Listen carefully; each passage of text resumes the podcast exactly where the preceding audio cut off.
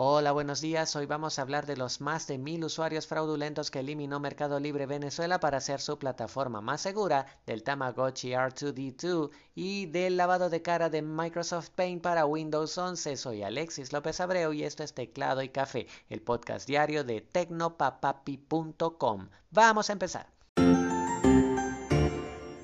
Mercado Libre Venezuela anunció la eliminación de más de 1.300 cuentas fraudulentas de su plataforma de comercio en línea.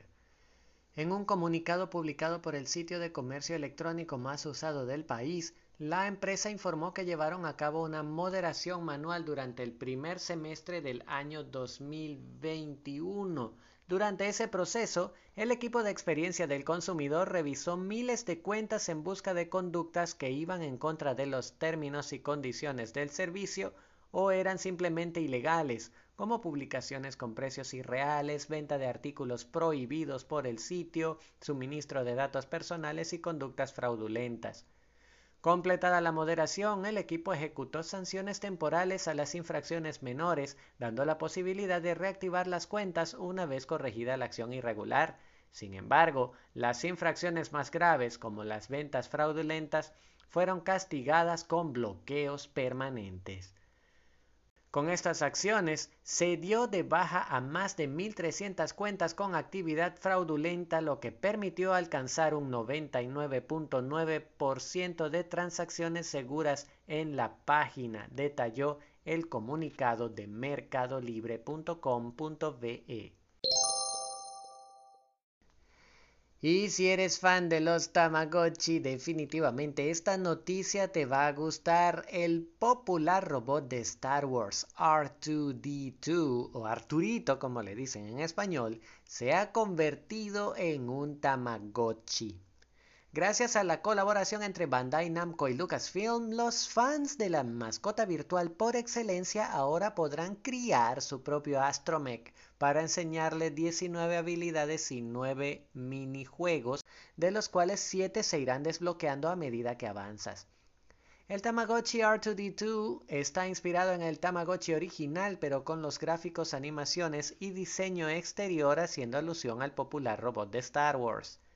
La preventa en Amazon empezó este martes 3 de agosto con un precio de 19,99 dólares, pero cerró casi de inmediato, lo que quiere decir que hay un montón de gente queriendo comprar este animalito digital. Estará disponible de manera oficial para todo el mundo a partir del 11 de noviembre, aunque no se ha informado cuál será el precio final después de esa fecha. El Tamagotchi fue la primera mascota virtual del mundo lanzada en 1997 y se convirtió en un fenómeno mundial. Hace unos años, Bandai decidió revivir la marca con nuevos lanzamientos que han incluido novedades como cámaras integradas, conectividad, vía infrarrojos y Bluetooth, pantallas a color y más. Además han lanzado diversas ediciones especiales como un reloj de pulsera, un Pac-Man Tamagotchi, Hello Kitty Tamagotchi y hasta una edición de Demon Slayer. Esto ha revivido la popularidad del juguete entre los niños y adultos nostálgicos que disfrutan de llevar un pequeño animalito digital para cuidar y jugar en sus bolsillos. Avanzamos a hablar de Windows, pero seguimos nostálgicos porque MS Paint o Microsoft Paint, el icónico y nostálgico programa de dibujo de Microsoft Windows, recibirá un lavado de cara en la próxima versión número 11 del sistema operativo. De acuerdo con el reporte de la publicación Windows Latest, Microsoft publicó imágenes de la nueva cara de MS Paint en el sitio de fotos Unsplash en estas nuevas fotos se puede ver una interfaz más limpia donde el ribbon ha desaparecido para dar paso a una barra Fluent en la que se han ubicado las opciones más importantes como deshacer, rehacer, guardar y los menús de archivo y vista. También la barra de herramientas de Paint, aunque se sigue pareciendo a la clásica de toda la vida, tiene los iconos reestilizados y con más espacio alrededor para facilitar el uso en las pantallas táctiles, además de los bordes y esquinas redondeadas por todos lados. Es gracioso que Paint reciba esta bien merecida actualización después de que Microsoft advirtiera en varias ocasiones sobre su desaparición. llegando tan lejos como para avisar entre las versiones 1803 y 1809 que el programa sería completamente removido. Sin embargo, parece que la nostalgia y el constante reclamo de los fans llevó a Microsoft una vez más a alargar la vida del programa al que ya le había dedicado un guiño en una colección de fondos para Microsoft Teams, en la que se veía el Paint clásico siendo exhibido en una galería de arte. Muy adecuado ese homenaje. También, por supuesto, hablé de esos fondos de Microsoft Teams en una entrega de Teclado y Café, cuyo enlace te dejaré en la descripción de este episodio en www.tecnopapapi.com. Y cerramos el episodio hablando de una herramienta que usas a diario y ni siquiera te habrás dado cuenta. Google simplificará su herramienta de inicio de sesión en sitios de terceros. El popular botón de Inicia sesión con Google eliminará las ventanas emergentes y algunos pasos que te sacaban del sitio para iniciar sesión, lo que aparte de hacer su uso algo más difícil y molesto, lo hacía más tentador para los hackers, que podían interceptar esta ventana para inyectar código malicioso.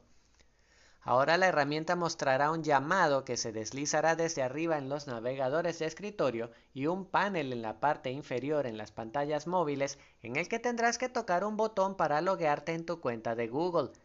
Después de hacer esto la primera vez, al volver al sitio encontrarás un botón con tus credenciales en el que tendrás que tocar para entrar.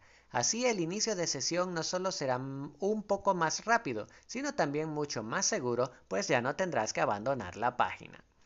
Google asegura que estos cambios empezarán a llegar a todos dentro de poco y que será muy sencillo para los desarrolladores tanto aplicar estos cambios y esta nueva API como mantener el seguimiento y el mantenimiento de la herramienta sin tener que preocuparse por la seguridad de sus usuarios.